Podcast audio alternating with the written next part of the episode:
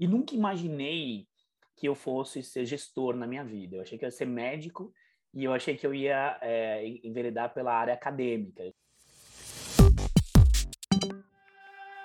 Bem-vindos ao HackMed Podcast, o podcast para quem se interessa por inovação, empreendedorismo e tecnologia na área da saúde.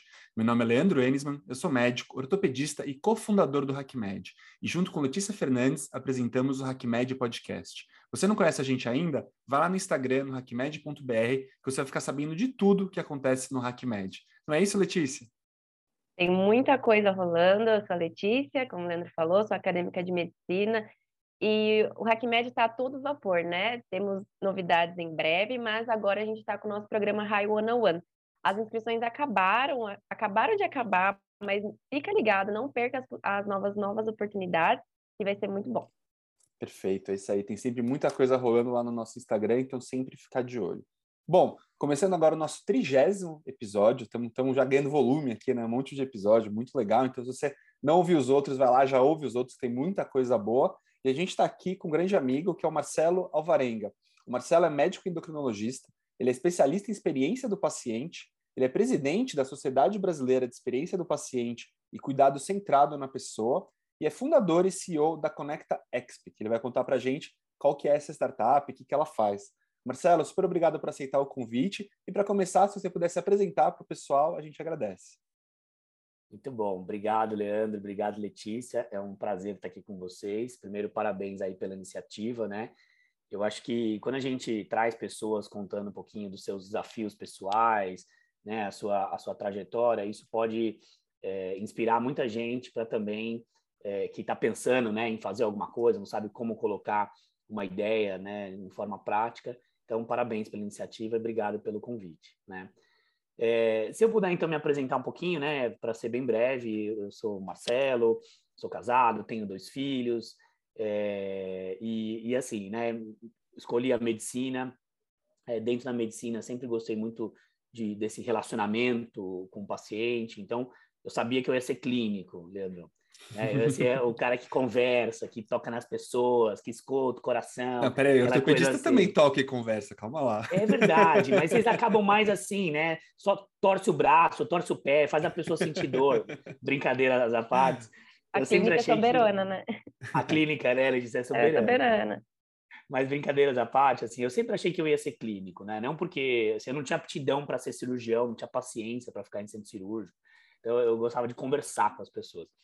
E, e, e, aí, assim, enveredei então pela endocrinologia, né? Porque dentro da clínica médica, eu acho que é uma, uma especialidade que, que, que pega muito, assim, a abrangência é, integral da pessoa, várias patologias, sistemas, etc. E nunca imaginei que eu fosse ser gestor na minha vida. Eu achei que eu ia ser médico e eu achei que eu ia é, enveredar pela área acadêmica. Eu tinha aquele sonho de ser médico-professor, né? Então, fui fazer mestrado, é, e aí, assim, achei que eu ia ser é, ir para academia. Bom, e aí a gestão caiu na minha vida de uma forma muito, assim, muito peculiar, né? Nós dois trabalhamos juntos lá no, no pronto atendimento do Einstein, né? E, e, eu era plantonista e depois eu fui meio que apadrinhado ali, né, pelo Nelson Acamini, que era um grande mestre, né, um, que era o gestor da época, e ele viu em mim uma possibilidade de poder ajudá-lo, né, na área da gestão é, é, porque assim sempre tive muito essa questão de pessoas, né? O olhar para qualidade, processos, pessoas, enfim, relacionamento. E aí eu comecei minha trajetória me desenvolvendo na gestão, né? Da gestão, eu fui convidado a estudar esse assunto, experiência do paciente e cuidado centrado na pessoa, porque eu não tinha ideia como a gente podia trabalhar isso, né, dentro de uma instituição de saúde. E fui ali, tive o privilégio de estar à frente, né, liderando a implantação do programa de experiência do paciente no Einstein. Depois eu fui convidado e, e pelo Ciro Libanês e, e, pude também fazer esse trabalho no período lá de 2016 a 2020. Enfim, e, e aí só para fechar e concluir, né, assim, é, fazendo a história longa curta, é, é, o que, que aconteceu? A, as coisas elas, elas, elas foram se fechando, né, e se, se desenhando de uma forma que lembra aquele meu sonho de ser médico, professor eu acabei conseguindo fazer tudo isso e aí sobre é, sobre o assunto da gestão, né? Não fui professor de endócrino, mas lá dentro do Sírio eu, eu sou coordenador de uma pós-graduação, Lato Senso, em experiência do paciente cuidado centrado na pessoa, desde 2018. Então, assim, né, tenho ali a atividade acadêmica, como professor e como coordenador pedagógico, é, tenho meu consultório, né, sou médico, e aí eu, eu, eu deixei a posição executiva de experiência do paciente no CIR em 2020 para empreender junto com outros colegas e criar a Conecta Exp, que é uma empresa que basicamente aí tem, tem duas vertentes, né? Um braço de consultoria e um braço de desenvolvimento de pessoas. Depois a gente pode falar um pouquinho mais dela. É, o que, que aconteceu? A primeira turma da pós-graduação lá no Sírio, né, pessoas aí, é, líderes que estavam se formando nesse assunto, é, aprendendo aí as ferramentas e metodologias voltadas a isso, para voltar para suas instituições e trabalhar com esse assunto, as pessoas elas são de vários lugares e instituições do Brasil, né? Então elas nos provocaram, poxa, mas esse, essa história não pode acabar aqui, como é que a gente vai continuar? Então um grupo aí de quase 50 pessoas se reuniu para formar a, a, a, né, o, que, o que seria o início aí da Sociedade Brasileira de Experiência do Paciente Cuidado Centrado na Pessoa, que a gente chama de Sobrexp, e, e essa sociedade ela tem como uma finalidade é, continuar aí, né, com, essa, com esse ambiente de troca, aprendizado, essa questão de eh, trazer a, a parte da, da evidência, das boas práticas, enfim. Então, ela tem um, um, um papel não só de de perpetuar uma comunidade que estuda e aprende esse assunto, mas também que troca experiências, né? A gente, então, tem, tem várias iniciativas, Congresso Brasileiro, né, publicações, estudos, enfim, depois a gente, vocês vão ouvir falar bastante também da sociedade. Então, esse sou eu, assim, resumindo, essa foi minha trajetória, né? Hoje Legal. eu sou médico, gestor e empreendedor, né? E, e essa parte acadêmica é, eu continuo atuando muito, tanto na minha empresa como lá na pós-graduação. Legal. Eu acho muito interessante uma coisa nessa história, porque eu vejo as pessoas, da, os médicos da nossa geração, a geração mais velha que a gente, normalmente quem caiu foi fazer gestão, empreender, foi meio uma coisa que aconteceu, né? Não era uma coisa planejada, né? O que eu acho muito diferente da geração da Letícia, das pessoas que estão na faculdade, que estão se formando agora, que tem muita gente que já tem interesse por essas áreas desde o começo, né? Então, é, e já estão se preparando, né, desde o começo, como os cursos que a gente faz aqui no HackMed é, é bastante diferente e eu acho muito legal. Então, vamos falar um pouquinho sobre mais sobre a Conecta Exp, né? Porque aqui nós estamos em podcast de empreendedorismo, então vai ser muito legal explorar a questão do cuidado ao paciente, mas também quero explorar bastante a, a, tua, a tua empresa, né? Como funciona? Os teus clientes são o que, que, é? São os hospitais, são, são as clínicas, são o próprio, é o próprio médico que quer, que quer se desenvolver, entender melhor como funciona o cuidado ao paciente. Quem que é seu cliente na tua empresa? Legal. Então, assim, ó, vou falar um pouquinho. É, a gente, quando a Conecta nasceu, né? Acho que é importante. Primeiro, eu vou falar um pouquinho do, do propósito, se você me permite. Perfeito, né? lógico. Eu acho que isso foi o ponto-chave é, para a gente desenhar tudo o que veio depois, né? Então, acho que assim, a gente tinha um desejo, e, e ela não tem esse nome por acaso, né? Conecta, Exp ou EXP, porque, na verdade, o, o, o, ela surgiu de um desejo de algumas pessoas de é, buscar estratégias para ajudar as pessoas a se conectarem com o propósito delas e se conectarem entre si, né? Porque a gente acredita que a conexão e a relação interpessoal, ela vai melhorar o cuidado e a experiência em saúde, né? Então isso, esse, esse é o nosso, o nosso mote aí, o nosso propósito. Quando a gente foi desenhar, né, o que que a gente, quem a gente vai ser e como a gente vai atuar, a gente é, se propôs a trabalhar em, então em duas vertentes, como eu já falei, né, uma vertente de consultoria e mentoria, ajudando profissionais e instituições, né, num processo aí de amadurecimento cultural voltado ao cuidado centrado na pessoa, e uma outra vertente voltada para desenvolvimento de pessoas, né? Tanto assim, é, é, a gente teve muito esse, esse, esse conflito. Poxa, a, a Conecta ela não pode competir com o curso de pós-graduação, né? Mas aquela pessoa que se propôs, por exemplo, a fazer lá, a ser o especialista, que está lá na pós do Ciro e do Barry, e tem outras pós também aqui no Brasil super bacanas, é, essa pessoa ela se dedica é, um ano, um ano e meio, né? É, é porque é uma pós num modelo de lato senso, com um programa pedagógico intenso, 360 horas de curso, aquela coisa para o cara ser de fato o especialista, né? Mas e quem não tem essa dedicação? Como é que ele vai se desenvolver nesse assunto? Então a gente tem cursos menores, cursos mais rápidos, cursos de imersão. E tem um aspecto importante que eu queria trazer aqui, né, dentro do, dessa parte mais de, de desenvolvimento de pessoas, que são os nossos cursos de soft skills. Então, assim, vendo, é, trabalhando com isso, né, Leandro, e, e, vendo a necessidade que a gente tem na nossa formação médica, mas não só médica, de todos os profissionais que trabalham dentro de uma instituição de saúde, a gente vê assim que o paciente só percebe valor no cuidado que ele recebe se a gente consegue mostrar para ele, né, as nossas habilidades técnicas e também essa questão mais relacional, interpessoal, né? Aquele modelo que a gente via de que a pessoa é, nossa, fulano, né, é, o médico é super bom tecnicamente, mas, poxa, a pessoa é meio é, fria, né, não, não acolhe, é meio grosseiro até, direto, né, estilo Dr. House, aquela coisa toda, isso não existe mais, né, a gente, a gente sempre espera que uma pessoa seja boa, né, resolva o meu problema, mas me acolha. Então, pensando nessa necessidade, na forma, esse gap que a gente tem na formação, a gente foi testando, aprendendo e construindo modelos de desenvolvimento, né, estratégias de desenvolvimento para trabalhar essa questão de comunicação. Então, a gente tem uma coisa chamada Academia de Soft Skills, que a gente tem hum, oficinas, workshops e trilhas, né, é, em que a gente ajuda aí os profissionais a se desenvolverem com essas habilidades chamadas, então, soft skills, né? Desde autopercepção, autogestão das emoções, como é que eu reajo diante de alguma situação, essa coisa muito do não verbal, né? Até a questão, assim, como é que eu me comunico em situações específicas. Então, a gente tem ali cursos e oficinas, é, tanto para quem está na assistência, então, o médico, o enfermeiro, como é que eu me comunico melhor com o meu paciente numa situação A ou B, né? Mediante o perfil da pessoa. A pessoa ela é mais participativa, então quer dizer, eu vou valorizar a decisão compartilhada. A pessoa ela tem um perfil mais paternalista, ela quer que eu diga para ela o que ela tem que fazer. Poxa, então vou tentar identificar e ser assim.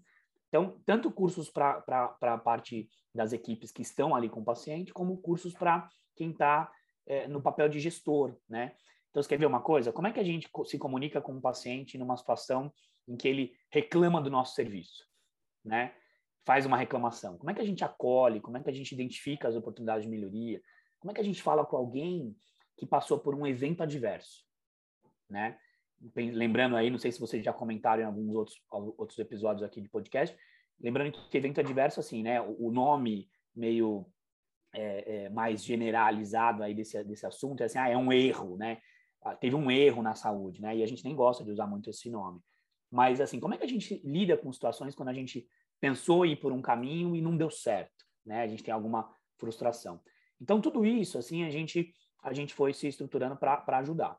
Falando um pouquinho de público, né, respondendo objetivamente, e assim, eu quis contar um pouquinho essa história só para dizer assim, como é que a gente chegou no público. Quando a gente se estruturou é, lá no comecinho de 2020, né, a gente não sabia muito bem quem seria o nosso público. A gente achava que ia ser muito o, o, o B2B e o B2C, né? Para quem não está uhum. acostumado com esse termo, né? O B2B é assim, empresa para empresa. Né? Vai ser um hospital que vai me contratar para ir lá fazer uma consultoria ou vai me contratar, né? Contratar a, a Conecta para ir lá fazer, por exemplo, um, um, curso em company, né? De desenvolvimento. É, ou vai ser o B2C. Eu vou abrir um curso e as pessoas elas vão se inscrever como pessoa física ali e vão fazer esse esse curso, por exemplo. Então a gente desenhou produtos para os dois lados, né? B2B e B2C. E o que, que a gente é, entendeu, né? Que é, as duas coisas são necessárias, mas o nosso foco, basicamente, né, no nosso planejamento, a nossa, o nosso posicionamento, eu diria assim, ele é B2B. Então, o que, que, a, gente, o que, que a gente se propôs a ser, né? E é, e é isso que a gente está direcionando todo o nosso esforço. É assim, a gente quem são os nossos clientes? Instituições que estão no ecossistema de saúde. Né? Não importa qual é a vertente. Então, por exemplo, nós temos aqui no nosso portfólio de clientes hospitais, clínicas, né? hospitais públicos e hospitais privados, é, é, instituições de ensino, é, nós temos é, indústria farmacêutica, é, é, empresas que trabalham junto com a indústria farmacêutica em programas de suporte ao paciente. Nós temos empresas que, é, por exemplo, atuam com essa parte de pesquisa de satisfação, jornada do paciente, em que a gente ajuda eles no formato de consultoria a estruturar né, elementos e, e, atividades aí que, que trabalham com essa questão voltada à experiência do paciente. Então a gente tem ali um dentro do ecossistema de saúde, né? Assim, o nosso mote é saúde, né? A gente não, a gente não trabalha com banco, com, né, com uma, nosso negócio é saúde. Então, qualquer instituição que, que faz parte do ecossistema, a gente consegue ajudar com as soluções que a gente está, né? E, e, e, pensando um pouquinho assim nos produtos de consultoria, o que, que a gente tem ajudado? E falar um pouquinho, talvez, para as pessoas que estão escutando, né, essa diferença de consultoria e mentoria, né? Então, acho que assim, a gente, a gente faz as duas coisas. A consultoria, ela acaba, a gente tem alguns produtos, desde é, ajudar as, as instituições a, a, identificarem aonde que elas estão em maturidade nesse assunto, né, chamado cuidado centrado na pessoa. É, o que, que elas estão fazendo? Segundo, como é que isso conversa com a estratégia? Como é que elas medem experiência dentro da instituição? Né? A gente consegue ajudar a, a trazer aí as boas práticas e as principais metodologias para medir a experiência, para medir a satisfação, para mapear a jornada, é, para engajar as pessoas, né, dentro desse assunto, que a gente sabe, assim, quanto maior é a instituição, mais difícil é a gente trazer as pessoas ali para uma mesma página, enfim, e conversar sobre isso. Então é, é isso, assim, o nosso, né, não tem, não tem muito quem é o teu cliente, né? Hoje o nosso foco principalmente é B2B, qualquer instituição que está no ecossistema, mas a gente tem, assim, até pela nossa responsabilidade, né, e ver que isso é uma, é uma necessidade no mercado, a gente tem alguns cursos é, para pessoas que, que não estão numa instituição que vão contratar o nosso curso. Então é assim, ó, eu não vou fazer após, porque ou eu não tenho dinheiro, não tenho tempo, etc., mas eu quero fazer um curso para poder me atualizar nesse assunto. Né? Então eu vou lá e posso contratar um curso individual, seja EAD, seja híbrido. E, e uma coisa que assim, né, a gente, a gente ainda não abriu os nossos cursos da Academia de Soft Skills para inscrição individual. Por quê? Porque a gente, a gente ainda está num modelo que a gente entende que é legal a gente trabalhar isso com as pessoas que, que vivem a mesma situação dentro de uma instituição. Então, a gente está muito no modelo in company, né? Então, é, é, um pouquinho de tudo isso. Assim. Não sei se eu respondi ou se eu mais enrolei do que falei. Não, super respondi. Respondeu. Muito legal o que você faz. Aí o Leandro puxou para o lado do empreendedorismo, agora eu vou puxar um pouquinho para o lado da inovação. Porque eu vi uma alternativa para o cuidado centrado na pessoa que veio com as, as teleinterconsultas. Só que aí isso tem um monte de opiniões e gente falando de um lado, gente falando de outro, falando que ia ser uma briga de egos e que poderia ter uma discussão de caso clínico na frente do paciente. Só que no mundo perfeito ideal seria muito bonito, né, ter todas as especialidades numa interteleconsulta. E aí eu queria saber de você, como que você enxerga isso? Como que seria um desafio, assim, para um especialista ou para um médico? Letícia, excelente pergunta tua, assim, eu quero te dizer que é, quando a gente fala, eu, eu, vou dividir essa tua pergunta em, em, em duas reflexões minhas, se eu, se eu, puder, né? Acho que uma, primeiro é assim, é, a gente está vivendo um mundo sem volta no que diz respeito ao uso da tecnologia como ferramenta para aproximar as pessoas, né? Olha o que a gente está fazendo aqui. A gente está cada um num lugar, né? Se reunindo, falando sobre um assunto que depois vai ser levado aí para várias pessoas pelo Brasil. Então, assim, para mim, a, a, telemedicina, né? A teleconsulta, o teleatendimento, não importa o nome que a gente for dar, o uso da tecnologia para aproximar as pessoas para uma situação ali de, de, de, de assistencial, ela veio para ficar, né? Por quê? Porque isso resolve várias questões que a gente tinha, é, e aí eu vou falar agora como cabeça até de médico, tá? De médico e de paciente. Por exemplo, eu tenho alguns, alguns pacientes meus que são de fora de São Paulo. E às vezes eles precisavam vir numa consulta só para me mostrar um resultado de exame, para a gente ver um acompanhamento. Né? Na endocrinologia, a gente tem muito paciente com doença crônica. Então, assim, eu já sei a história dele, já examinei, já sei como é que ele é. é e a gente tem que fazer um acompanhamento ali para ver se o tratamento que a gente é, é, planejou está indo bem, né? Às vezes ele vinha de Manaus, ele vinha de Porto Alegre, ele vinha de, do interior de São Paulo, pegava quatro horas de viagem para vir me mostrar um exame, eu olhar, falar, ó, oh, tá tudo bem, vamos lá. Hoje a gente, ele, ele se conecta na casa dele, a gente olha o exame junto, discute, né? Então, quer dizer, a tecnologia, quando ela é bem utilizada, né, seguindo aí todos os cuidados de segurança e tudo mais, a gente, a gente, é, ela só vai ajudar, ela vai ajudar a aproximar as pessoas, vai ajudar a gente é, garantir um acesso maior à saúde, né? E aí, quando você me traz a, a tele é, interconsulta, né? Se eu estou entendendo o que, você, o, o que você me perguntou, é assim, como é que a gente pode colocar, por exemplo, dois profissionais de especialidades diferentes, inclusive, ou, ou né? Não necessariamente precisa ser dois médicos, pode ser um médico, uhum. um psicólogo, um, um, um, médico e um educador, um enfermeiro, etc. Como é que a gente coloca isso junto para falar com o paciente? Sabe o que eu vou dizer? Isso é meu sonho. isso, é, isso é maravilhoso, porque assim, ó, cê, cê, a gente sempre ouve falar assim da, da questão de é. Lembra aquela história assim, o paciente está internado, né?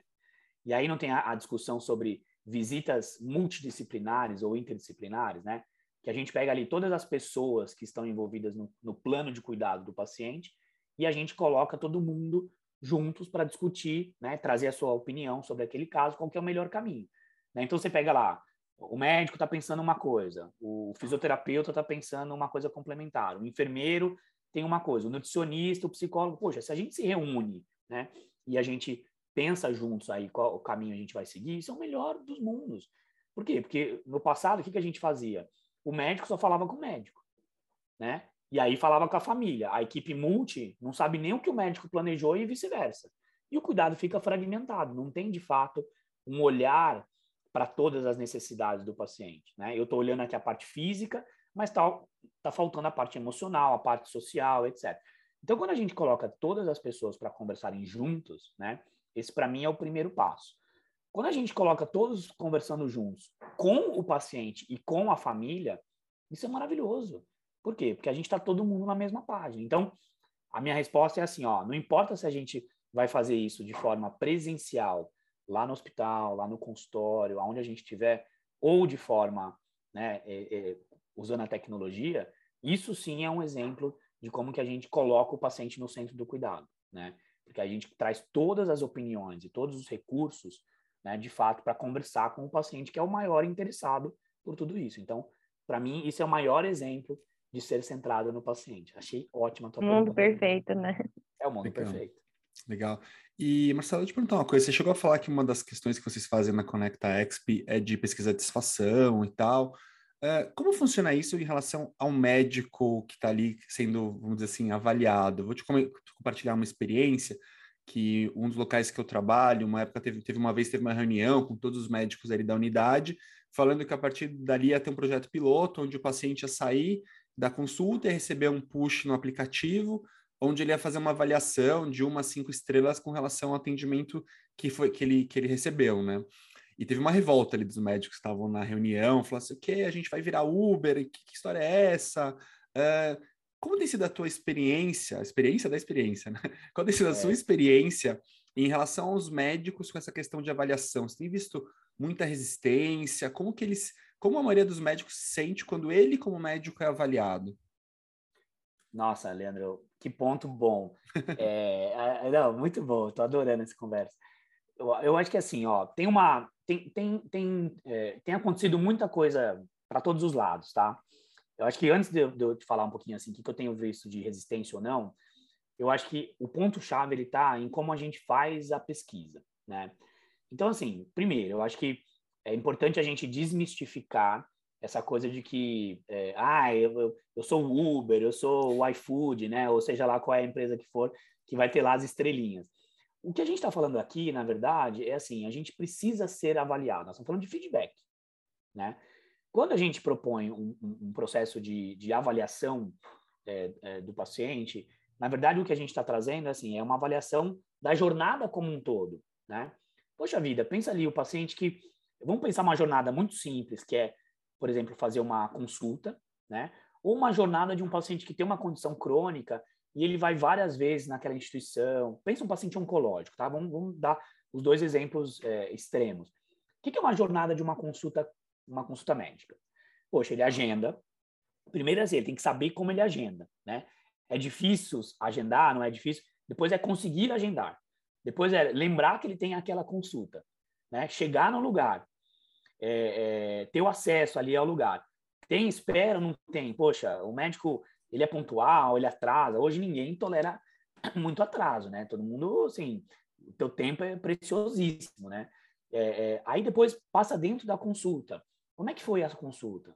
Né? Aí, aí entra o quê? Entra a questão da percepção do aspecto técnico e do aspecto relacional. Poxa, o Leandro foi um médico que resolveu né, o, que eu vim, o que eu vim aqui trazer para ele, me ajudou a pensar numa solução, E ele me acolheu, ele conseguiu tirar minhas dúvidas, ele conseguiu é, é, me deixar tranquilo com relação né, ao, ao, próximo passo, etc. Eu sabia o que eu tinha que fazer, enfim. E aí, como é que eu saio dali? Né? Eu, eu, vou, eu tenho um pós-consulta, eu sei o que eu vou fazer, qual é o próximo passo. Então, quando a gente fala de pesquisa, a gente tem que olhar a jornada como um todo. E claro que o atendimento médico ou o atendimento do profissional, seja ele qual for, o profissional de saúde, ele é o, ele é o clímax dessa jornada, né? Porque assim, ninguém foi lá passar em consulta com você para esperar na recepção. Ele foi lá para ver o doutor Leandro, ele foi lá para ver a doutora Letícia, entendeu? Ele não foi lá para esperar duas horas na, na, na, tua recepção e avaliar se a tua secretária é simpática, né? Ele foi lá para passar contigo. Então, assim, fazer a pesquisa, ela é importante para quê? Para a pessoa, primeiro, identificar se nesses pontos de contato a gente tem alguma melhoria que a gente possa fazer, né? Uma oportunidade de melhoria. Poxa, se você tem lá 100 pacientes que você está pesquisando, 50 está te dizendo que tem um problema de atraso, cara, você precisa rever tua agenda, né? Porque assim, não é que você atrasou um dia porque você teve um, um caso mais difícil e teve uma, uma intercorrência. Você está atrasando com frequência. Então, usa esse feedback para melhoria. E quando a gente fala especificamente esse feedback da avaliação do médico, esse tem que também ser o principal objetivo, né? Então, assim, por que, que eu estou pesquisando? Por que, que eu estou perguntando para o médico, para o paciente, o que, que ele achou da consulta? Como é que ele avaliou o médico? É simplesmente para falar assim, ah, o médico é bom, não é bom, é legal, não é legal? Não, é para devolver isso para o médico e dizer assim, cara, olha só que legal, as pessoas estão te avaliando super bem, e quando elas te avaliam, elas estão dizendo isso. Então, assim, continua. Esse é o teu diferencial, né? É um feedback para a pessoa entender que ela está no, no, no caminho certo. E o contrário é verdadeiro para dizer assim, Leandro, todos os pacientes estão falando que você é um cara distante, meio, meio bravo, meio carrancudo, que você não tolera aquele perfil de paciente que, que já vem ali é, né, com, com o que ele leu no Google, é, é, enfim. Então, assim, isso é para calibrar a percepção das pessoas. Então, acho que, assim, fazer pesquisa, né, perguntar para as pessoas o que elas acham sobre jornadas, serviços e profissionais, é uma coisa sem volta. A gente faz isso para tudo. Né? A gente faz na vida fora da saúde e dentro da saúde. Como a gente usa esse resultado, que eu acho que é a grande questão. Então, respondendo objetivamente sua pergunta, né? Quando que a gente tem resistência? Quando a utilização desse resultado, ela não é bacana. Então, por exemplo, ela expõe a pessoa, ela, ela é utilizada para é, é, prejudicar, né, de alguma forma, ali benefícios, remuneração, etc. Então, eu, eu particularmente, assim, eu, eu, tenho vivenciado alguns, é, algumas experiências muito positivas nesse sentido, em que, assim, faz a pesquisa, né, avalia a jornada, avalia os profissionais, e aí o que, que você tem que fazer? Você tem que ter um, né, um, um, jeitão de olhar isso de forma estruturada, e que, assim, vai lá, pega os resultados, e feedback é igual boletim de escola, ele tem que ser no, no, no individual, né? Você tem que mostrar para a pessoa. Então, você tem que dizer o seguinte: ó, oh, Leandro, ó, oh, Letícia, aqui está a avaliação dos seus pacientes. Aqui está o que os pacientes estão te dizendo. Né? Tanto a nota que eles estão te dando, como o porquê que eles estão te dando essa nota. Então, para mim, o que faz a diferença é, é desenhar uma boa pesquisa e né, perguntando as coisas que são de fato pertinentes, que vão trazer melhorias. E segundo, usar isso de forma adequada para o feedback ser um feedback que retroalimenta atitudes positivas e não faz a pessoa ficar desmotivada, né? Então, eu também tenho uma, uma experiência que, assim, numa instituição, de, de receber feedback de pacientes. Então, todo mês eu recebo lá um boletim de como os pacientes que responderam à pesquisa me avaliaram. E aí tem uma pergunta lá que é a avaliação da jornada. Então, eles avaliam minha secretária, eles avaliam minha agenda, se está cheia, se, se tem muita espera, se não tem. Então eles olham a jornada deles. Depois eles falam de mim, né? Eles olham tanto a questão técnica quanto a questão comportamental. E aí o que, que eu faço? Eu uso isso para calibrar e melhorar os meus atendimentos. Poxa, né? Eu tô, como é que eu tô na minha comunicação? Como é que eu estou fazendo o paciente participar disso, entender, saber o que tem que fazer depois e tudo mais. Então acho que tudo é o jeito que você utiliza. E, e além dos números, né? É a voz. Quando uma pessoa te escreve uma mensagem, então, fala assim, poxa, doutor Marcelo foi muito acolhedor naquele momento, a minha família estava precisando ouvir isso, ele me acolheu. Cara, eu estou no caminho certo. Né? Eu tô, as pessoas estão percebendo é, um valor naquilo que eu estou me esforçando para fazer. Então, eu acho que assim, isso tem tudo a ver, inclusive, Leandro, com o trabalho que a gente faz nessa vertente aí de desenvolvimento de pessoas voltado à comunicação, né? Porque no fundo é assim, a pessoa tem que ter algum algum instrumento que, que calibre, porque às vezes a gente não tem a autopercepção. A gente precisa de fato é, que alguém externamente é, mensure isso, né? Nos mostre o resultado para a gente saber se a gente está indo bem ou não, né? Então eu acho que é isso. Acho que não é medir ou não medir, é, é como medir e como a gente usa o resultado, entendeu? É isso que determina. Quando a gente, a gente usa bem, as pessoas aceitam super bem. Não, muito legal. Achei interessante essa questão de você dividir um pouco a, a, os passos da jornada, justamente uma coisa que eu vi muito nessa reunião era tipo assim, poxa, mas então se o cara é, não gostou do jeito que foi atendido pela recepcionista, se ele teve dificuldade para parar o carro, né, isso vai influenciar na minha nota, e daí você separando faz total sentido. E, e um outro ponto que você tocou que eu achei engraçado, a parte da pontualidade é interessante, né, porque eu tento ser super pontual, eu raramente atraso, eu atraso. quando eu atraso é porque algum paciente atrasou normalmente, e eu tenho um serviço lá no meu consultório pago, né, onde os pacientes podem deixar é, reviews que ficam abertos na internet. E eu fico impressionado como boa parte dos elogios fala alguma coisa sobre a pontualidade. Quer dizer, me dá uma certa impressão que eu sou exceção, né? Que eu acho que a maioria das pessoas ainda continua é no esquema de não ser pontual, né? E, Marcelo, eu vou entrar agora para fazer uma pergunta que talvez seja um pouco mais controversa, mas a gente tem que entrar em umas controvérsias também, né? Lógico. né? É, existe algum limite para a experiência do paciente? E eu vou explicar porque eu estou fazendo essa pergunta. É, se você pega, por exemplo, o segmento mais premium, os convênios mais caros, os hospitais é, mais caros, obviamente estou falando realmente financeiramente, né? Hoje em dia a gente vive uma realidade onde tem alguns hospitais, acho que isso é uma realidade mais nas capitais brasileiras, muito aqui em São Paulo, né? Onde você tem às vezes chefe de cozinha que faz o que faz a dieta do paciente, é, você tem às vezes dentro do hospital serviços de, de cabeleireiro, serviços assim muito muito premiums, né? E eu já vi até reclamações na falta disso. Então, uma coisa que me chamou muita atenção foi, eu lembro uma vez que, que uma paciente reclamou porque ela estava internada no hospital na época que estava passando Game of Thrones e não tinha na TV a cabo do hospital HBO, entendeu?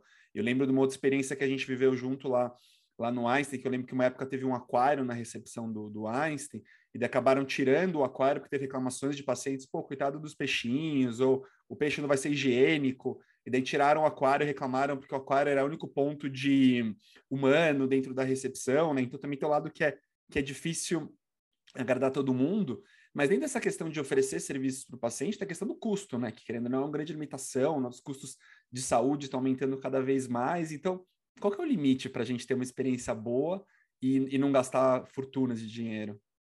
Muito legal. esse assunto ele é, ele é, extremamente importante e polêmico, né, Leandro? Mas eu vou responder isso não com opiniões pessoais ou achismo. Eu vou responder isso com resultado de algumas pesquisas que são feitas nessa linha, tá? Então, olha só, que interessante. Primeiro, assim, para quem está escutando a gente, né, acho que é importante saber o seguinte: o que é a experiência do paciente? O que, que determina a experiência do paciente, né? Então, tem um conceito muito bacana que fala assim, ó, tudo que a gente faz as pessoas perceberem, né, sentirem ao longo da, das interações né, na continuidade do cuidado, isso vai gerar um conjunto aí de, de experiências, né? Que no final pode ser positiva ou negativa. E a outra coisa que eu queria dizer é assim, que experiência tem a ver com expectativa, né? Então, se eu espero uma coisa e eu não tenho aquela coisa, a minha experiência pode ser ruim, né? É, e aí tem um estudo muito bacana que fala assim, ó, o que, que determina ao longo da jornada do paciente, em cada ponto de contato, o que, que determina a experiência das pessoas, né? Essa percepção mais positiva ou mais negativa, né? Claro que, que calibrado aí pela expectativa que a gente falou. Três pilares, basicamente: pessoas, processos e ambiente. Então esse esse esse conceito, né? Ele é trazido assim, ó, o paradigma da experiência. Ele fala assim, que tem três pilares que vão determinar a experiência de alguém como um serviço. Isso vale para qualquer coisa, para uma viagem, para um hotel, para um, né, qualquer coisa, inclusive para a saúde. Falando um pouquinho de saúde, então. Então, se a gente quer olhar assim, o que, que são pessoas, processos e ambiente? Pessoas. O paciente vai olhar a parte técnica e a parte comportamental, essa questão mais relacional e de comunicação, né, de acolhimento. Processos. Ele vai olhar espera, agilidade, preço, é, percepção de qualidade, percepção de segurança, né? Então, tudo isso. Você quer ver uma coisa? Ah, a gente vai lá num lugar e a gente tem que assinar 10 mil documentos. Isso tem a ver com processos, né? Isso compromete a agilidade, a burocracia, a experiência.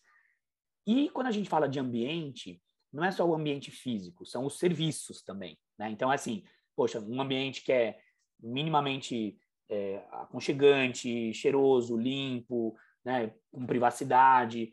E aí entra essa questão de serviços, que é como você falou, né, que é a parte mais de hotelaria, digamos assim.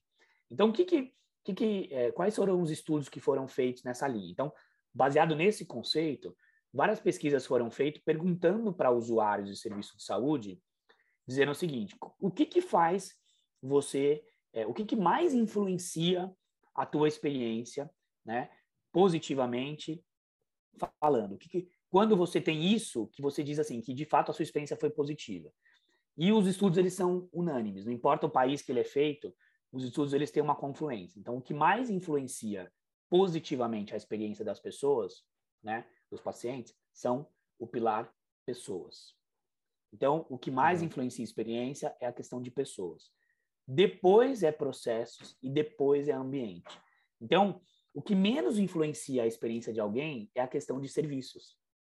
Porque assim, eu posso não ter a comida, né, aquela coisa do chefe, não sei o que que eu queria, que talvez esteja na minha expectativa, por quê? Porque eu vivo isso, né? Eu tenho uma brincadeira que eu falo que é assim, ó, quem, quem já andou de primeira classe, né, de avião, né, cara, sempre vai comparar uma viagem com primeira classe. Quem só anda de econômica, como eu, né, cara, eu não, eu não vou reclamar que não tem talher de metal ou, ou, taça de champanhe, porque eu não vivo isso, isso não é minha realidade. Então, não está na minha expectativa. Então, o que, que vai acontecer? Talvez, para uma parcela mínima da população que vive isso, que tem isso em casa, que só frequenta isso, quando o cara fosse internar numa instituição de saúde, ele espera isso, né, Leandro? Porque isso é a realidade dele. Cara, mas assim, vamos falar a verdade. Qual é a porcentagem da população que vive isso no dia a dia e que pode ter isso dentro de uma instituição de saúde? Então, Resumindo, o que eu quero dizer? Que o que, o que mais determina a experiência dos pacientes com instituições de saúde está relacionado a pessoas e não a serviços. Mas sim, isso vai determinar em algum grau, né, positivamente ou negativamente a experiência? Vai. E aí é tudo como a sua instituição quer assumir aquilo, né? Aquilo é muito importante, vai fazer com que de fato a pessoa talvez nem volte lá para o seu atendimento, Cara, não sei. Provavelmente não. Né? Talvez fazer um tratamento errado ou maltratar uma pessoa, não acolher, vai fazer com que ela nunca mais volte aqui e nunca mais procure o seu serviço. Mas não ter uma comida do chefe fulano de tal vai fazer com que a pessoa não venha no seu hospital? Não, porque aqui não é um hotel, aqui é um hospital. Né? Quando ela precisar de verdade é, de um serviço de qualidade, segurança e que seja acolhedor e centrado na pessoa, ela vai lembrar daqui, porque isso que é o mais importante. Então, acho que é importante separar as coisas, sabe? Tem gente que associa que experiência tem a ver com colocar um chocolatinho no travesseiro, que tem essa coisa do conf... cara, não é isso experiência, né? Isso, isso faz parte do, do, né? Isso pode complementar a experiência, mas o que determina propriamente dito é qualidade, é segurança, é acolhimento, é relacionamento, é comunicação. Então acho que de uma, uma resposta um pouquinho mais ampla, eu não. gostaria de falar isso. Show, legal. E, Marcelo, agora trazendo de volta também um pouquinho para o mundo da inovação, como você tem visto as novas. Eu sei que a gente já falou com a Letícia sobre a parte da telemedicina, né? Mas que outras tecnologias, startups ou iniciativas você tem visto da parte mais de tecnologia que tem ajudado na, na questão da experiência do paciente? Legal. Eu, eu vou falar uma que está muito mais voltada para a instituição em si, né? E outra que está voltada para o paciente. Eu acho que assim a, a, o nosso, o nosso, o que a gente está vivendo em termos de tecnologia, inovação nesse momento é a questão de você ter a, a história do, do, do, do, big data, né? Você ter informações é, é, é, sobre os pacientes em tempo real e isso alimentar aí uma plataforma que você consiga é, fazer, né? Ter uma quantidade de, de, de dados, informações e que você consiga fazer a questão de é, até preditiva, né? Então, por exemplo, você tem lá na sua base de dados como instituição, é, como se fosse um painel de controles, né? onde você sabe que quantas vezes aquele paciente vem na instituição, é, é, qual que é o perfil dele, o que, que ele faz de tratamento, como ele se relaciona com você, né? Essa visão 360 de como que esse usuário ele faz parte da sua, do seu ecossistema, da sua instituição. E o que, que tem se investido muito? Né? Tem se investido em, em inteligência artificial que consiga olhar para essas informações, é, acumular isso de forma populacional e você falar assim, olha, esse pool de pacientes que frequentam a minha instituição, né, eu consigo dizer aqui que eu tenho um perfil de pacientes crônicos, agudos, que, né, que, que de fato tem um, um desfecho é, é, melhorado quando a gente tem aqui determinados procedimentos, tem uma experiência X. Então, o que as instituições estão investindo é em, em ter essa base de dados para poder tomar é, decisões antecipadas, né? Seja voltada para o desfecho clínico do paciente, seja voltado para a utilização do serviço e seja voltado para a monitorização aí da experiência do paciente. E é claro que assim, não adianta nada eu ter um monte de informação e não fazer nada com isso, né? Então, qual é o grande desafio? O grande desafio assim é, é transformar essas informações que eu tenho aqui, né, em coisas práticas. Então, assim, ó, eu estou vendo que tem ali um conjunto de pacientes que não está tendo o, o, o, desfecho mais favorável. Poxa, como é que eu intervenho nisso? Será que é uma questão de prática, de protocolo? Será que é uma questão de adesão ao tratamento? Será que é uma questão de continuidade no cuidado? Então, eu tenho que ser propositivo, eu tenho que gerar intervenções. Assim é, por exemplo, com, uma, com relação aos, a, a, às medidas de experiência.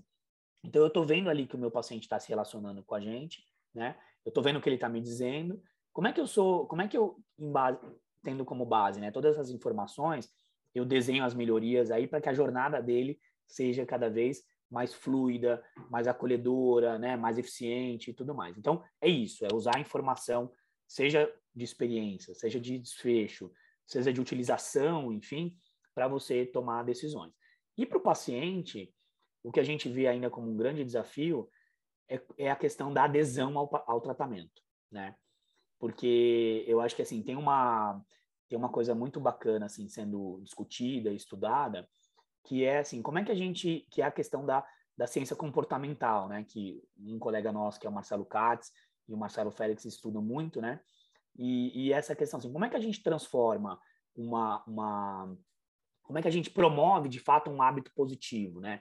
A pessoa ela, ela, ela ter um estilo de vida saudável, ela fazer o tratamento que está sendo proposto, etc. Então, existem várias estratégias de tecnologia tentando fazer com que o paciente é, é, se, se engaje mais no tratamento. E eu vou te dizer que isso está muito engatinhando, mas eu acho que isso é, isso é uma coisa que a gente vai ver mudanças aí no, no, nos próximos anos. Né? Então, do ponto de vista de instituição, acho que é mais essa questão de inteligência artificial e dados. Do ponto de vista de pacientes, são é, é uma busca né, por é, estratégias que façam o paciente mais se se engajar ali, né? Fazer de fato o seu tratamento e ter um estilo de vida cada vez mais saudável. Então, acho que é isso. Perfeito, muito legal. E agora a gente vai passar para um, um quadro do nosso programa aqui, do nosso podcast, que é o Hacker Conectado. Hacker Conectado. No Hacker Conectado, a gente pede para os nossos convidados uma indicação de livro, filme, podcast, que a gente possa ouvir, ler aqui para aumentar mais ainda a biblioteca do HackMed, do HackMed Podcast. Marcelo, compartilha com a gente um livro hoje, por favor.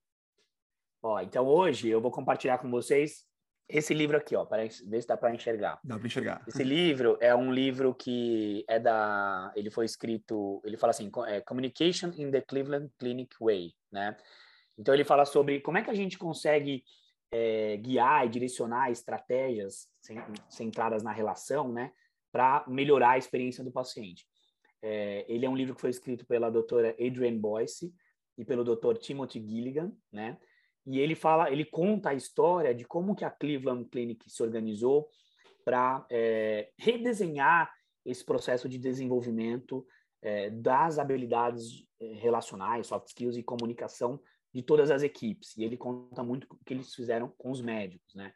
É, então é um livro que tem tudo a ver com o nosso assunto aqui, né? Tem a ver com como que o paciente ele ele percebe valor no cuidado que a gente presta, né? Através da comunicação e eles mostram uma forma muito estruturada do ponto de vista da gestão, do ensino, de como é que eles trabalharam isso numa instituição com 60 mil pessoas, né? Então, nós não falando em fazer isso para 10 ou 15, nós falando 60 mil. Então, é, vale a pena a leitura, é muito bacana.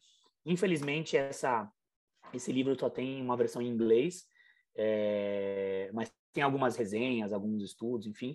Então, acho que vale a pena aí, fica, fica a dica para vocês, tem a ver com esse assunto.